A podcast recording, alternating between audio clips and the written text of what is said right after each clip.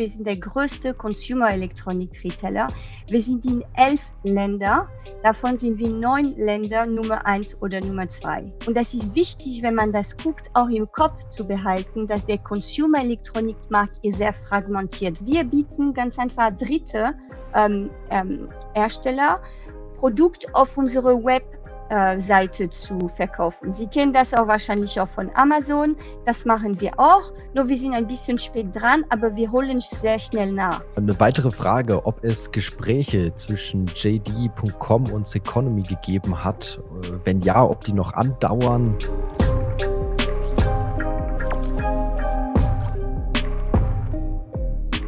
Herzlich willkommen auf dem YouTube-Kanal der SDK Schutzgemeinschaft der Kapitalanleger. Mein Name ist Paul Petzelberger und heute erwartet euch wieder einmal eine spannende Unternehmenspräsentation zur groben Einordnung. Zu Beginn gibt es immer eine Präsentation seitens des Unternehmens und im zweiten Part folgt dann die Q&A-Session. Unsere Teilnehmer haben stets die Möglichkeit, viele Fragen und Nachfragen zu stellen. Also könnt ihr euch definitiv auf eine spannende Diskussion freuen und wir freuen uns natürlich, wenn euch das Format gefällt, ihr dem Video ein Like gebt, unseren Kanal abonniert und gerne fleißig fleißig mit kommentiert. Lasst uns eure Meinung wissen und abonniert auch unseren Newsletter, damit ihr bei zukünftigen Veranstaltungen gerne mal live mit dabei sein und Fragen stellen könnt. Nun aber viel Spaß mit dem Video. Danke, guten Abend. Ähm, so, ich werde in die nächsten 30 Minuten kurz über die Strategie von Seconomy, die Sie mehr kennen unter die Muttergesellschaft von Mediamarkt Saturn, wir werden dann kurz über unsere letzte Q3. Sie wissen, dass wir berichten äh, das ganze Jahr die Zahl am 18. Dezember. So für äh, Q4 werden Sie sich ein bisschen gedulden müssen. Ich werde nicht durch alle Folie gehen, so keine Angst, kein Schreck. Wir werden die wichtigste ähm, durchgehen. Und ich freue mich besonders auf die Q&A-Session danach.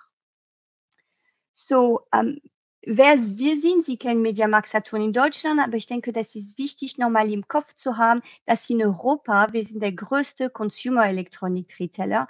Wir sind in elf Länder. Davon sind wir neun Länder Nummer eins oder Nummer zwei. Wir haben in der Gruppe 45.000 Mitarbeiter und wir haben mehr als zwei Milliarden Kundenkontakt äh, im Jahr. Das ist sehr wichtig, das im Kopf zu behalten, wenn wir durch verschiedene Businessfelder ähm, in ein paar Minuten reden werden. Nochmal hier kurz im Überblick die Länder, ähm, die, wir, ähm, die wir haben. Ich werde nicht in Details dahin gehen, aber ähm, Sie sehen, dass wir immer Nummer eins und Nummer zwei. Und das ist wichtig, wenn man das guckt, auch im Kopf zu behalten, dass der Consumer Elektronikmarkt ist sehr fragmentiert. Was bedeutet das? Das bedeutet, dass wir zum Beispiel in Deutschland sind wir Nummer eins mit Marktanteil zwischen 20 und 25 Prozent. Das ist zu vergleichen, wenn Sie nehmen als Beispiel die Lebensmittel ähm, ähm, Einzelhandel, die Top 3 haben 60 bis 80 Prozent der Markt. Das ist im Consumer Elektronik nicht der Fall. Und diese Marktfragmentierung sehen wir in viele Märkte in Europa. Jetzt möchte ich kurz über die Strategie sprechen. So, das Wichtigste vorher ist der Markt. Wenn wir über Consumer Elektronik sprechen, wir sprechen über Wachstum. Warum? Weil Sie sehen auch als Kunden, dass es gibt eine große Nachfrage zurzeit für energieeffizientes Produkt. Das bringt uns auch Wachstum. Es gibt, wir merken auch eine große Nachfrage für Premium-Produkte. Der Kunden möchte hochwertige, qualitative Produkte. Diese Trend sehen wir auch. Äh, wir sehen auch neue Kategorien, die kommen, zum Beispiel Gesundheit, Mobilität wie E-Scooter oder auch Virtual Reality. Und auch was für uns wichtig ist, ist Service. Wir sehen, dass der Kunden heutzutage, der Verbraucher, mehr Service erwartet von Consumer Electronic Retailer. Denn die, die Welt für Consumer Elektronik wird komplex und komplex. Sie haben vielleicht unsere neue ähm, äh, Werbekampagne gesehen für Weihnachten, wo äh, das Mädchen nach Hause geht und alle wollen, dass sie für die Technik äh, alles erklärt und alles hilft.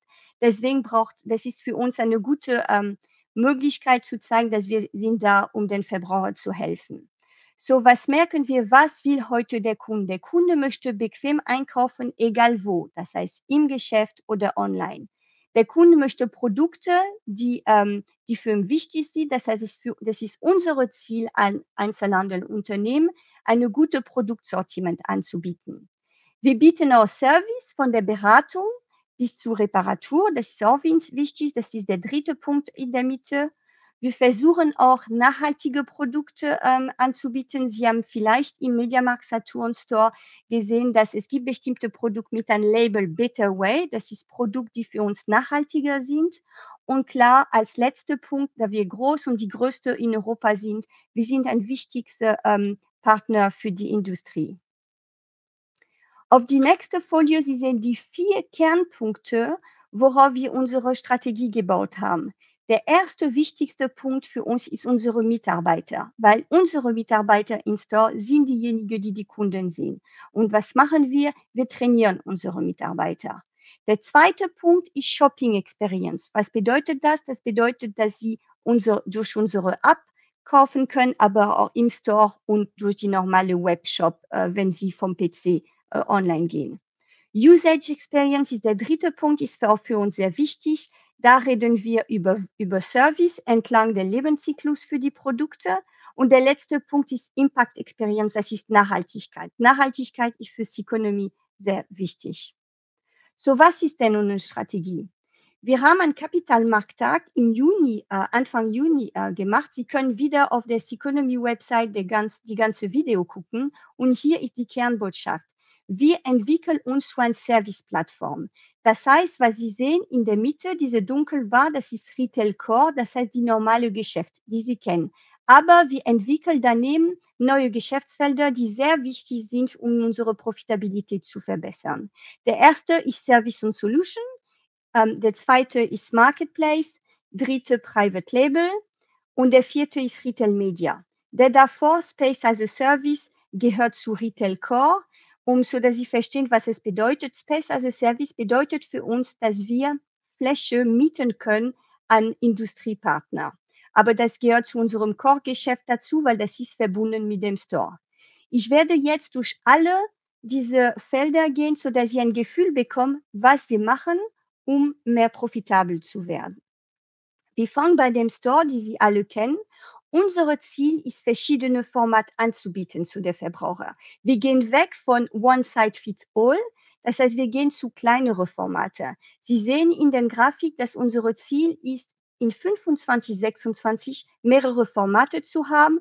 Lighthouse-Format, das ist die große Store, die Sie, wir sehen zum Beispiel in Berlin.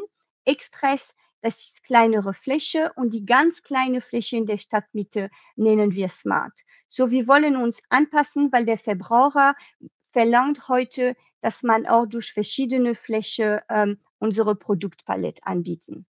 Was wir machen auch für unsere Retail Core, wir wollen unsere Store modernisieren. Ähm, das ist auch wichtig. Wir haben als Ziel, mehr als 90 Prozent unserer Store modernisiert zu haben bei 25, 26. Der zweite, ähm, der erste äh, Businessfeld, worüber ich gerne reden möchte, ist Service und Solution. Was steht dahinter? Steht hinter die Versicherung, die wir verkaufen, äh, die Verträge, die Telekom-Verträge, die Sie im Store kaufen können, Power Service, das heißt Installation von Gerät zu Hause, Finanzdienstleistungen, zum Beispiel Kredit, ähm, die Sie bei uns ähm, haben können und letztendlich Nachhaltigkeit, Dienstleistung. Was ist das? Sie wissen, dass Sie mit einem Gebrauch, zum Beispiel Handygeräte, äh, zu Mediamarkt und Saturn gehen können ähm, und Sie werden einen Gutschein bekommen um, äh, für das Wert des Geräts und damit können Sie ein neues Gerät kaufen. Service und Solution ist für uns sehr wichtig. Warum? Weil das ermöglicht uns, der Verbraucher entlang der Produktlebenszyklus ähm, mit ihm zu sein. Das fängt mit der Beratung bis zum After Sales. Und allgemein Service und Solutions, das ist ein Bereich, wo die Profit Profitabilität sehr hoch ist. Deswegen ist das wichtig für Mediamarkt Saturn und für so die Muttergesellschaftsökonomie äh, stärker zu werden in Dienstleistung, Service und Solution sodass auch ähm, Sie sehen, was wir erwarten für den Bereich. Wir haben klar gesagt, dass wir wollen die Penetration, das heißt der Prozent im Prozent von Umsatz der Service- und Solution-Bereich von 4,5 Prozent in 21, 22 zu 5,5 Prozent in 25, 26. Und ich sage schon vorneweg, dieser Teil wird der größte Profitabilitätstreiber für die Ökonomie bis 25, 26. Wir gehen jetzt zu der nächsten Business Field und für Sie auch zu verstehen, wir haben intern eine Gewinn- und Verlustrechnung äh, gebaut für jede Businessfelder, um genau zu tracken, wie gut wir uns weiterentwickeln. So, der nächste ist Marketplace. Sie kennen, Sie wissen äh, sicherlich, was ein Marketplace ist. Was ist das? Wir bieten ganz einfach Dritte ähm, ähm, Hersteller Produkt auf unsere Webseite äh, zu verkaufen. Sie kennen das auch wahrscheinlich auch von Amazon. Das machen wir auch. Nur wir sind ein bisschen spät dran, aber wir holen sehr schnell nach. Wie Sie sehen, ähm, der Umsatz, um das zu vereinfachen, von dem Marketplace war 65 Millionen in 21, 22 und wir haben als Ziel 57 Millionen in 25, 26. Wir merken, äh, dass äh, viele Vendor, so Verkäufer sind sehr interessiert, auf unsere Webshop ähm, dabei zu sein und das ist für uns auch ein sehr profitables Geschäft. Das ermöglicht uns auch, für den Kunden viel mehr Produkt anzubieten, ohne die Vorräte tragen zu müssen auf unserem Bilanz. Deswegen ist das auch finanziell sehr interessant für uns. Und dass Sie sich erinnern, dass wir in elf Ländern vertreten sind, die Verkäufer haben sehr stark Interesse, auf unserer Webpage in die verschiedenen Länder ähm, dabei zu sein. Der nächste Punkt ähm, ist als für uns sehr wichtig, ist die äh, Private Label oder Eigenmarkengeschäft. So bis jetzt haben wir Service und Solution. Ich habe gesagt, das ist der größte Treiber. Wir haben auch ähm, Marketplace und jetzt sind wir bei der dritte Punkt eigene Marke. Sie kennen vielleicht unsere Marke oder auch nicht. Ich kann die für die nochmal nennen. Unsere eigene Marke sind König, Peak, Easy und OK. Unsere Ziel, was machen wir? Wir sind Hersteller für diese Produkte und wenn wir diese Marke verkaufen, die auch eine gute Preis-Leistung-Verhältnis anbieten, äh, sind wir mehr profitabel, als wenn wir äh, Marken verkaufen. Das ist ein bisschen wie der Lebensmittelindustrie. Es ist genau das Gleiche. Da wollen wir auch die Penetration von unseren eigenen Produkten erhöhen. Und Sie sehen, die Penetration war 2,3 Prozent in 21, 22 und wir wollen auf 5 Prozent in 25, 26 gehen. Der nächste Businessfelder, worüber ich gerne reden, reden möchte, ist Retail Media. Retail Media ist ein bisschen der komplizierteste Teil von alle die Businessmodell. Worum geht es hier? Das geht um Kundendaten. Und das ist alles datenschutzkonform. So, was machen wir? Wir, ähm, äh, wir bieten die Industrie Analyse von den Kundendaten für unsere Online-Store. Was bedeutet das? Ich gebe ein Beispiel, weil ich finde, das ist ähm, am, am meisten klar. Sagen wir, Samsung kommt zu uns und sagt, Sie müssen bestimmte Produkte online kaufen. Worüber reden wir? Sie kaufen zum Beispiel ein Produkt, das heißt Sponsored Product Ad. Sie wissen, wenn Sie auf einen Webshop gehen, Sie sehen der Produkt oben, steht zum Beispiel Tipp. Das ist eine Dienstleistung, die der Webshop anbieten und der Hersteller bezahlt dafür. Wir bieten auch der Hersteller Report zu kaufen, wo wir zeigen können, ähm, wer hat die Produkte von den Herstellern gesehen, wer, was der Kunden für andere Produkte gesehen hat. So das hilft auch der Hersteller zu verstehen, wie der Kunden sich online bewegt. Bleibt er auf die Seite, auf der Produkt von den Hersteller, geht er zu einem anderen Hersteller. Das sind sehr, sehr wertvolle Daten. Und das ist allgemein im Einzelhandel, Retail Media, ich würde sagen, das ist ein sehr wichtiger ähm, Zukunftstreiber für die Profitabilität von allen Einzelhandelunternehmen, weil die Technologie heute ermöglicht uns diese Menge an Daten richtig einfach und schnell zu analysieren. Hier, Sie merken auch, äh, unser Ziel, wir haben 5 Millionen Ertrag in Retail Media ähm, verdient in 21, 22 und wir wollen auf 45 Millionen in 25, 26. Und ich denke, das ist nur der Anfang. Wir wollen auch weiter in die Richtung gehen.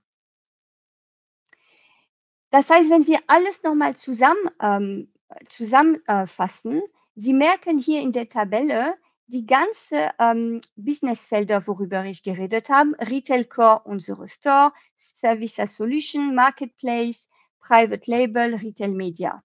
Und Sie merken, die, wir, wir haben hier unsere Ziel für 25, 26 gegeben und auf die rechte Seite, Sie merken noch weitere KPI. Wir werden jedes Jahr bis 25, 26 die Zahlen rausbringen. Und die Zahlen sind sehr detailliert, wie Sie sehen können. Hopp, wir gehen zurück. Die Zahlen sind sehr detailliert und wir werden für das Jahr 2022, 2023 am 18. Dezember alle diese KPI nochmal zeigen und wir werden euch erklären, wo sind wir zufrieden, wo sind wir nicht zufrieden, wo müssen wir, wo müssen wir Gas geben. Das bedeutet für Sie als, ähm, als Aktionär, äh, was bedeutet das für den G&V? Das bedeutet, dass wir durch alle die Maßnahmen, die ich gerade erklärt habe, wollen wir auf ein EBIT von 500 Millionen in 25, 26 im Vergleich zu 208 Millionen in 21, 22. Und Sie sehen hier die detaillierte G&V. Die zwei wichtigsten KPI sind für mich der bereinigtes EBIT und auch der Free Cashflow. Wir wollen über äh, auf circa 200 Millionen Free Cashflow äh, generieren in 25, 26. So, das zeigt, dass wir richtig eine profitable Strategie ähm, folgen werden. Sie sehen wieder das Gleiche. Jetzt sehen Sie den Beitrag und Sie merken, was ich am Anfang gesagt habe, dass der größte, die, der größte Treiber von 21, 22 auf 25, 26 für die EBIT-Marge wird Service und Solution sein mit 90 Basispunkt. Äh, nur kurz zum Thema Verschuldung. Ähm, wir, haben, äh, wir sind nicht so stark verschuldet. Wir sind bei 2,3, was für Einzelhandel auch äh, ganz korrekt ist. Und das Einzige, was wir klar gesagt haben, ist, dass wir haben kein Liquiditätsproblem und wir werden, wir werden nie über 2,5 äh, Verschuldung gehen. Das ist gemessen als Net Debt zu EBITDA. Kurz zu Q3 und dann werde ich da ein bisschen ähm, springen auf die wichtigste Zahl, weil ich möchte auch, dass wir durch Q&A gehen. Dann gehen wir auf hier den Q3. Sie sehen, dass wir in Q3 noch ein sehr gutes Umsatzwachstum gezeigt haben von 7,4 Prozent und Sie merken auch, dass wir unsere EBIT verbessert haben. Für Sie nochmal als Erinnerung, ähm, das ist normal, dass die Ökonomie in Q2 und Q3 EBIT-Verluste zeigt und wir sind eher profitabel in Q1, weil das ist das Weihnachtsgeschäft und in Q4. So, wir waren sehr zufrieden mit der Entwicklung in Q3, was bedeutet auch, dass wir für die neun Monate auch sehr zufrieden waren. Sie merken für neun Monate, dass wir ein Umsatzwachstum von 5,9 Prozent und dass wir 35 Millionen EBIT-Verbesserung gezeigt haben in Q3. Und äh, für den Quartal, Sie sehen auch, wir sind von 114 auf 149 Millionen durch diese sehr gute Performance, besser als erwartet, äh, um die Wahrheit zu sagen, haben wir uns entschieden, wenn wir Q3 rausgebracht haben, unsere Prognose anzupassen. Sie können sich erinnern, Anfang des Jahres, die Visibilität war nicht so gut. Wir haben zwei Szenarien gegeben, äh, ein mit deutlichem Rückgang von Umsatz und EBIT und ein anderer mit einem moderaten Anstieg von Umsatz und ein clear, deutlicher Anstieg von bereinigtes EBIT. Nach dem Q3-Zahl haben wir uns entschieden, das zweite Szenario wegzumachen, um uns zu konzentrieren auf Szenario 1. Und wir haben das erfüllt, weil Sie haben auch mitverfolgt, dass wir unsere Q4-Umsätze schon rausgebracht haben äh, Ende Oktober. Ähm, wir haben gezeigt, dass wir äh, ein Umsatzwachstum von 2,4 Prozent im Q4 erwirtschaftet haben und auch haben wir schon im Voraus unsere EBIT für das Jahr rausgebracht und wir haben gesagt, wir haben ungefähr 240 Millionen ähm, bereinigtes EBIT für das Jahr 2022, 2023. Das heißt, da sind wir klar bei Clear Increase, weil das ist zwischen 16 und 17 Prozent Wachstum. So, da sind wir ähm, sehr, sehr zufrieden. So, ähm, ich würde damit enden und kurz zusammenfassen für Sie. Ähm, erstens, das Jahr 2022, fing kompliziert an für uns mit Mangelvisibilität, aber wir haben gut geschafft. Wir haben starke Umsatzwachstum rausgebracht. Wir haben ein starkes EBIT-Wachstum auch rausgebracht. Und wir haben äh, die Strategie ähm, neu erklärt an unsere CMD im Juni wo wir wollen zeigen, wir sind keine rein Einzelhändler mehr, wir gehen auf Service und ich erinnere Sie, Service und Solution, Retail Media, Private Label, Marketplace und alle diese Treiber werden uns ermöglichen, die Profitabilität zu erhöhen auf ungefähr 1% EBIT-Margin heute zu 2,5% in 25, 26. Das war's von meiner Seite. Frau Karow, vielen Dank für die kompakte, sehr kompakte Vorstellung, aber man merkt, es gibt einen klaren Blick, eine klare Richtung, auch eine beeindruckende Entwicklung in 2023. Nur der Aktienkurs kommt irgendwie nicht so wirklich vom Fleck. Was ist da? Ist natürlich immer schwer zu kommentieren, aber was ist vielleicht so ein bisschen die Resonanz vom Kapitalmarkt? Wo sind die Investoren kritisch oder ja, Ich einfach würde ja, es ist pessimistisch ein eingestellt?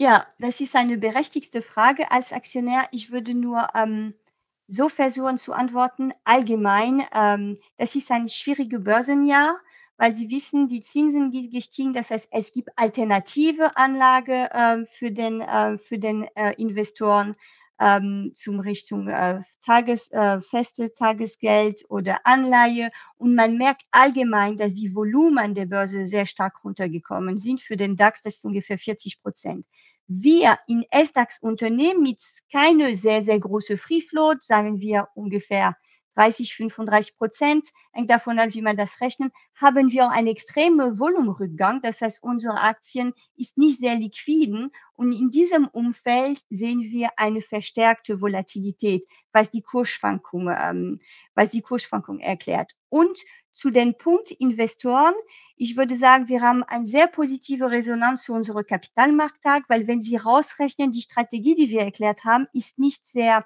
ähm, ist sehr realistisch. Das heißt, wir gehen auf 2,5 EBIT-Marge. Das ist ungefähr der Durchschnitt der Branche. Aber klar, der Anleger und die Investoren sehen die Historie und sagen, okay, das ist für die vielleicht ein bisschen zu früh. Sie verfolgen uns genau, aber möchten, dass wir weiter beweisen, dass unser Plan funktioniert. Und bleiben wir doch gleich mal beim Thema Kapitalmarkt. Also schon mal danke für die vielen, vielen Fragen. Normalerweise lade ich an der Stelle immer ein, aber wir haben schon so viele Fragen, dass wir da natürlich schon voll reinstarten können. Genau, das Thema Aktionärstruktur wird auch Mhm. angesprochen. Können Sie ein bisschen was zur Aktionärstruktur sagen und auch Stellung nehmen zu möglichen Veränderungen unter den Großaktionären? Okay. Ähm, so von der Aktionärstruktur, wie Sie sehen, wir sind sehr wie Sie wissen, wir sind sehr familienlastig. Unsere größte Aktionär ist die Kellerhals-Familie, das sind die Gründer von MediaMarkt Saturn. Die sind so, was nennt man Ankeraktionär, das heißt, ähm, sie bleiben, äh, da. Dann haben wir die 3 Metro-Familien noch. Wir haben die Familie Haniel, wir haben, äh, unter Meridian ist die Familie Schmidt-Rüttenbeck und wir haben die Beisheim-Familie. Von diese 3 Familien war sehr bekannt durch die Presse, ist, dass, ähm, Haniel möchte aussteigen. Das haben sie, äh, schon mehrmals gesagt. So, das ist da vielleicht, wo man vielleicht Bewegung erwarten könnten. Von der Seite von Freenet haben wir nichts gehört. Sie se sie sehen sich auch als Anker-Shareholder.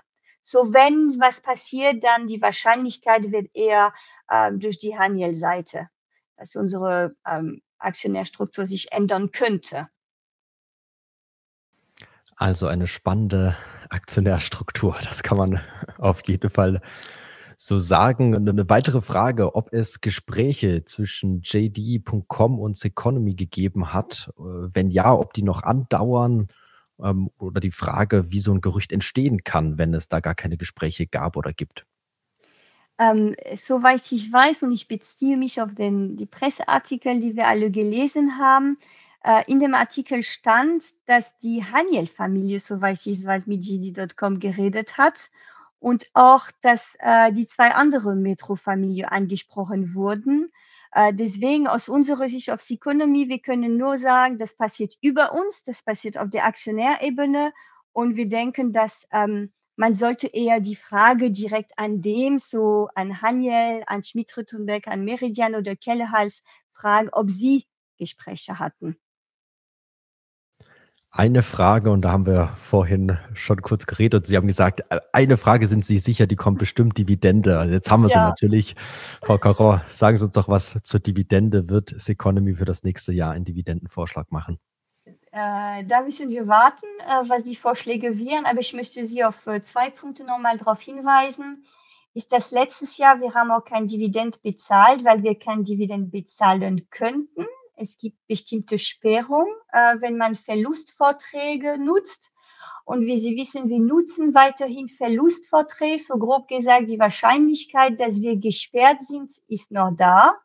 Und der zweite Punkt würde ich sagen, wenn man sieht, was für eine Transformation wir jetzt machen, ich finde, wir würden mehr Wert kreieren, wenn wir das Geld oder den Cash, den wir und den Profit, den wir erwirtschaften, in dem Unternehmen weiter investieren würden.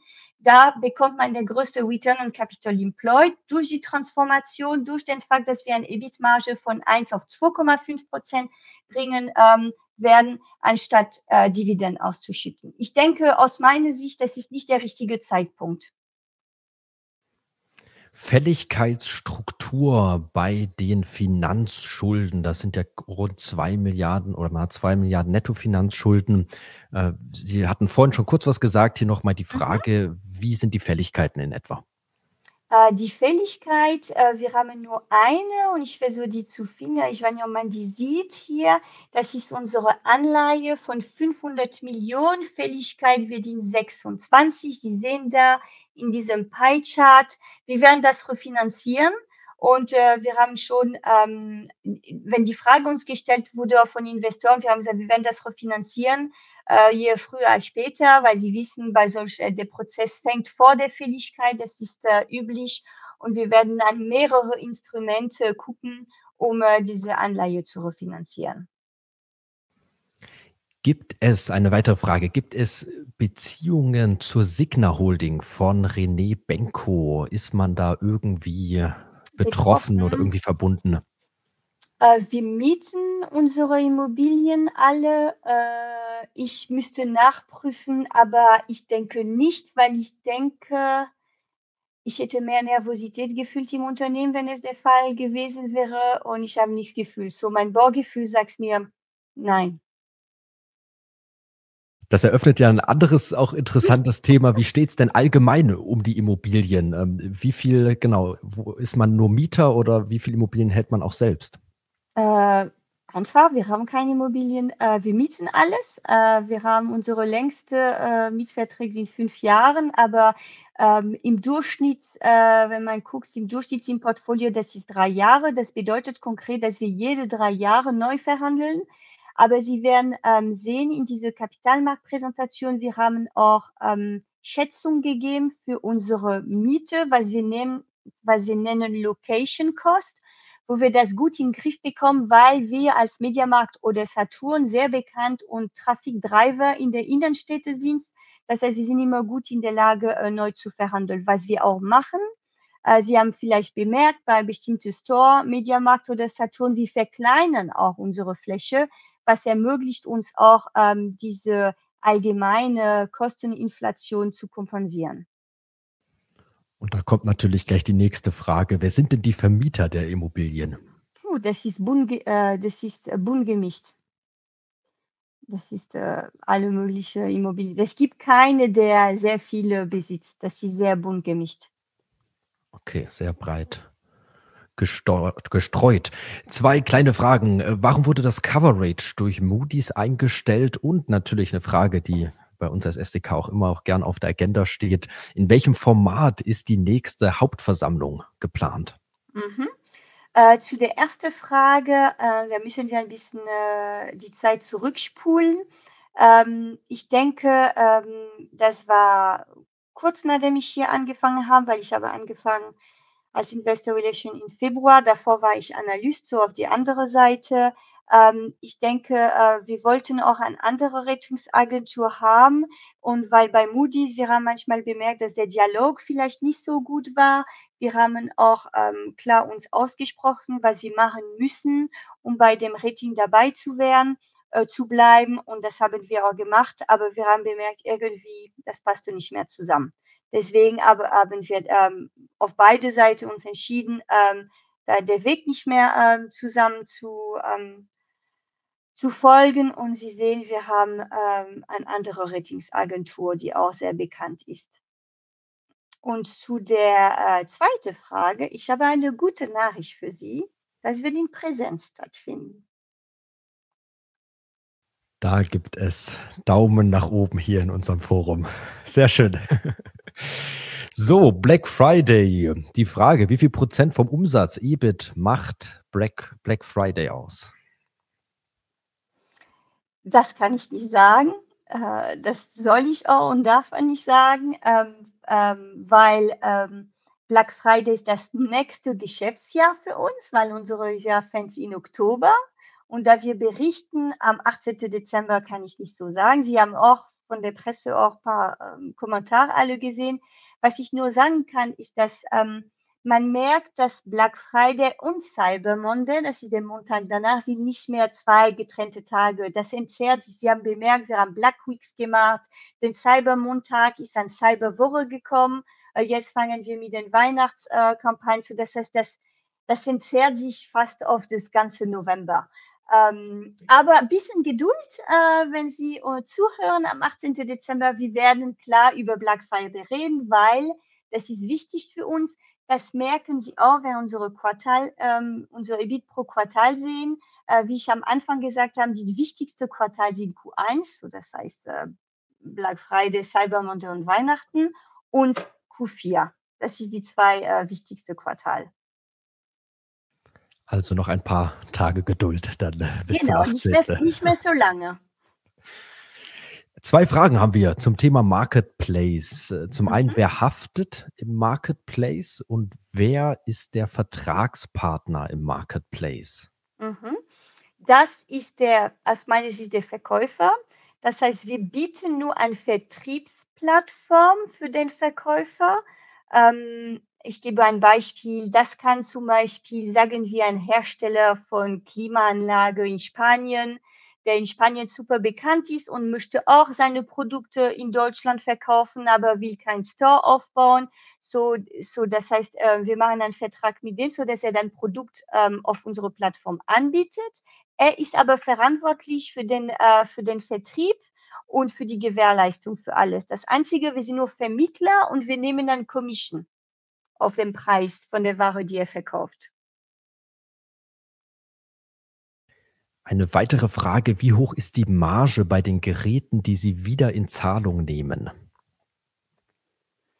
Sie meinen diese das nennen wir intern diese Trading-Produkte. Äh, wir bewerten die Produkte. Ich weiß es nicht. Ich denke nicht. Da müsste ich nachprüfen. Mein Gefühl sagt mir nicht unbedingt hoch. Der Grund, warum wir das auch machen, ist, dass wenn Sie diese Produkte in Zahlung nehmen, Sie kriegen einen Voucher und Sie kaufen was bei Mediamarkt so oder bei Station, so was für uns wichtig ist, ist der nächste Produkt, die Sie damit kaufen, erstens. Und zweitens Kundenbindung. Können Sie sich erinnern, ganz am Anfang von meiner Präsentation, ich habe gezeigt zwei Milliarden Kundenkontakt, aber auch wir haben, ähm, wir haben 35 Millionen ähm, Kunden, die ähm, äh, die bei uns immer äh, einkaufen und diese, äh, die regelmäßig einkaufen. Wir nehmen das diese Loyal Kunden und diese Kunden sind für uns sehr wichtig. Deswegen auch die Idee von Trading ist auch nicht nur für die Umwelt, weil wir die Sachen wieder zurücknehmen, aber auch eine bessere Kundenbindung, weil sie der neue Produkt bei uns auch kaufen. Wir kommen schon in Endspurt. Die letzten drei Fragen, ansonsten natürlich nochmal die herzliche Einladung.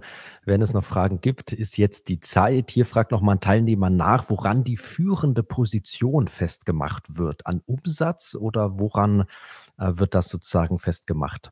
Ah, ich nehme an, ähm, ich, nehm, ich vermute, das bezieht sich auf, ähm, auf äh, der, die, der Anfang der Präsentation. Das bezieht sich auf Umsatz, weil wir sind im Einzelhandel und äh, im Einzelhandel, was wichtig ist, die, Marktan die Marktanteil, weil äh, um profitabel zu sein, muss man Nummer eins oder Nummer zwei sein. Das ist auch warum der Grund, warum wir aus Portugal und aus Schweden rausgekommen, noch rausgekommen sind. So, das ist ein größeres von Umsatz. Das heißt, Sie kriegen in Europa kein anderes Unternehmen, die 22 äh, Milliarden Umsatz macht. Sie kennen auch die andere börsennotierte Unternehmen. Es gibt Fnac in Frankreich. Wir haben eine Beteiligung an Fnac. Es gibt Curry in UK als börsennotierte Unternehmen und es gibt äh, in Europa noch Uni Euro in Italien. So, kurze Antwort, Umsatz, Marktanteil. Portugal, Schweden raus. Ein Teilnehmer fragt, wie steht es um die Türkei? Wie kommt man da mit dem Hochinflationsumfeld zurecht? Und ich würde mal noch dranhängen, gibt es denn noch weitere auch geografische Portfolioanpassungen? Mhm. Äh, die Türkei äh, läuft super. Äh, klar, Sie haben recht, äh, die Inflation äh, macht uns manchmal zu schaffen. Sie haben vielleicht bemerkt, dass wir berichten, oh, Zahlen bereinigt um IAS 29. Ähm, ich werde Sie nicht langweilen mit so wie es funktioniert. Das nennt man Hyperinflation Accounting. So, Sie können gucken gerne in der Präsentation, wie das gemacht ist. Aber ähm, trotzdem, die Türkei ist ein wachsender Markt, auch wenn man bereinigt um die Inflation. Die Volumen sind sehr, sehr groß, weil ähm, die Kunden in der Türkei, die Leute in der Türkei, sie, kauf, sie kaufen Consumer-Elektronik-Produkt, um sich zu schützen von der Abwertung der Währung. So, das heißt, es läuft sehr, sehr gut. Wir hatten ein extremes gutes Jahr. Das heißt, die Türkei ist für uns Core. Auch wenn es fair, dass wenn wir auf das nächste Jahr blicken, wir, wir sind eher vorsichtiger. Wir denken nicht, dass wir nochmal so ein super Jahr haben wird. So, wir sind da eher, ähm, eher zurückhaltend. So, das wäre zu der Frage Nummer eins. Zu der Frage Nummer zwei. Ja, ich hätte erwartet, ähm, dass Sie mich fragen, hm, neun Länder, ein und zwei, elf, wer sind die zwei? Aha. Da kann ich sagen, die zwei sind äh, die Schweiz und äh, Polen. So, das heißt, nach unserer Art und Weise, dass wir sagen, Leader-Leave-Strategie Nummer eins oder zwei, sonst wir verkaufen oder wir suchen eine Lösung, könnte man denken, dass die nächste könnte die Schweiz oder äh, Polen sein, sind sie aber nicht, weil wir da äh, interne Maßnahmen ergriffen haben, um diese Länder zu restrukturieren. Und wir sind da gute Dinge, dass wir das mit eigener Kraft schaffen, die Profitabilität für diese zwei Länder zu verbessern. Deswegen, wir sind sehr zufrieden mit den elf Ländern, in denen wir heute vertreten sind. Auch wieder eine klare Antwort, Frau Caron. Hier noch eine Frage. Wie, wie, wie viel Prozent vom Umsatz macht das Online-Geschäft aus? Ähm, das Online-Geschäft aus, ähm, wir, ähm, das muss ich bei der KPI nochmal gucken, wir sind ungefähr bei bisschen mehr als 20 Prozent. Wir haben als Ziel äh, 30 Prozent in 25, 26 wir, äh, wie, Sie, Sie, wie Sie gesehen haben, für die ersten neun Monate dieses Jahr, äh, unser Online-Einteil ist runtergegangen. Wir haben bemerkt, dass dieses Jahr die Leute, die Kunden sind eher in den Store gegangen als online. Aber wir bleiben trotzdem mit diesem KPI. Wir wollen 30 Prozent erreichen und wir wollen uns verbessern. Und äh, wie wir das machen wollen, das erfahren Sie am 18. Dezember. Welche Stolpersteine könnten Seconomy davon abhalten, die strategischen Ziele zu erreichen? Uh, es gibt äh, viele Stolpersteine, ein paar sind klein, ein paar sind groß. Die Menge macht es aus, würde ich sagen. Ähm, klar, der makroökonomische Umfeld, wir merken schon, und wir haben das auch geschrieben, wenn wir berichtet äh, haben über Q4 und viele andere ähm, deutsche Einzelhandelunternehmen haben das berichtet, auch sogar europäische Einzelhandelunternehmen, dass der Verbraucherkonfidenz ab August, September fängt ein bisschen nochmal nach unten zu kommen. Wir merken, der Trend, das geht ein bisschen runter. So da ähm, ist die Frage der Visibilität und wie gesund der Verbraucher ist. Ähm, Sie sehen die Nachrichten wie ich. Ähm, das ist nicht immer sehr positiver zurzeit. Ähm, man äh, bei der Tagesschau guckt, man redet auch von dieser ähm, Ende der Gas, ähm, diese Gasbremse so. Die Gesundheit der Verbraucher ist, ist für uns wichtig, weil wir sind kein Lebensmitteleinzelhandel. So die Produkte, die wir verkaufen, äh, kann man sich entscheiden, das zu verschieben. So, das heißt, der allgemeine makroökonomische Umfeld und äh, wie es sich niederschlägt auf dem Verbraucher, das ist für uns der, der größte, äh, der größte Stolperstein. Und dann klar, es gibt dann indirekte Sachen wie Krieg und sowas, aber äh, darüber können wir sowieso nicht tun. So allgemein, wir gucken sehr klar, wie die ähm, Consumer Confidence oder Verbraucher ähm, Confidence sich weiterentwickelt. Aber trotzdem dazu, zu dem Punkt, das ist auch ein Vorteil, nicht vergessen, das ist auch ein Vorteil, international zu sein, wie wir sind. Weil, wie Sie sehen, auch dieses Jahr, wenn manchmal Europa geht nicht so gut, denn die Türkei hat uns geholfen. So, unsere Portfolio ermöglicht uns manchmal durch schwierige makroökonomische Situationen trotzdem sehr gute Zahlen zu zeigen. Frau Caron, ganz großes Dankeschön. Wir sind durch mit den Teilnehmerfragen. Ich bedanke mich ja auch ganz besonders an alle Teilnehmer, an alle, die dabei waren, egal ob passiv oder aktiv. Wir hatten doch einen schönen Blumenstrauß, bunten Blumenstrauß an Fragen. Und die letzte Frage und zuletzt wird, darf ich Ihnen nochmal den Ball zuspielen, Frau Caron. Das frage ich hier in den SDK-Anlegerforen am Schluss immer ganz gerne. Was begeistert Sie, was fasziniert Sie selbst an Ihrem Unternehmen, an Seconomy? Also für Sie nochmal die Bühne, hier auch in die Runde etwas Begeisterung, Faszination zu versprühen. Ähm, ich, äh, ich liebe Einzelhandel. Ähm, ich finde, Seconomy ist ein sehr interessantes Unternehmen, weil wir in einem Transformationsprozess sind und weil in diesem Transformationsprozess der Kunden bleibt in der Mitte. Und das ist, was mich fasziniert, wie man in der Lage ist, durch diese Kundenbeziehung, diese starke Kundenbeziehung, die wir haben und die Bekanntheit, die wir haben als Mediamarkt und Saturn, mehr Wert zu kreieren durch die verschiedenen äh, Geschäftsfelder, die ich da erklärt habe. Und ähm, Falls Sie auch noch Fragen haben, gern wieder an mich. Wir treffen uns vielleicht im Store, weil ich auch äh, regelmäßig versuche, im Storeort zu arbeiten. Das ist mir auch wichtig, äh, weil am Endeffekt unsere Mitarbeiter äh, sind für uns sehr wichtig und sie machen unseren Umsatz. Frau Caron, ganz herzlichen Dank nochmal für die heutige Veranstaltung. Dankeschön.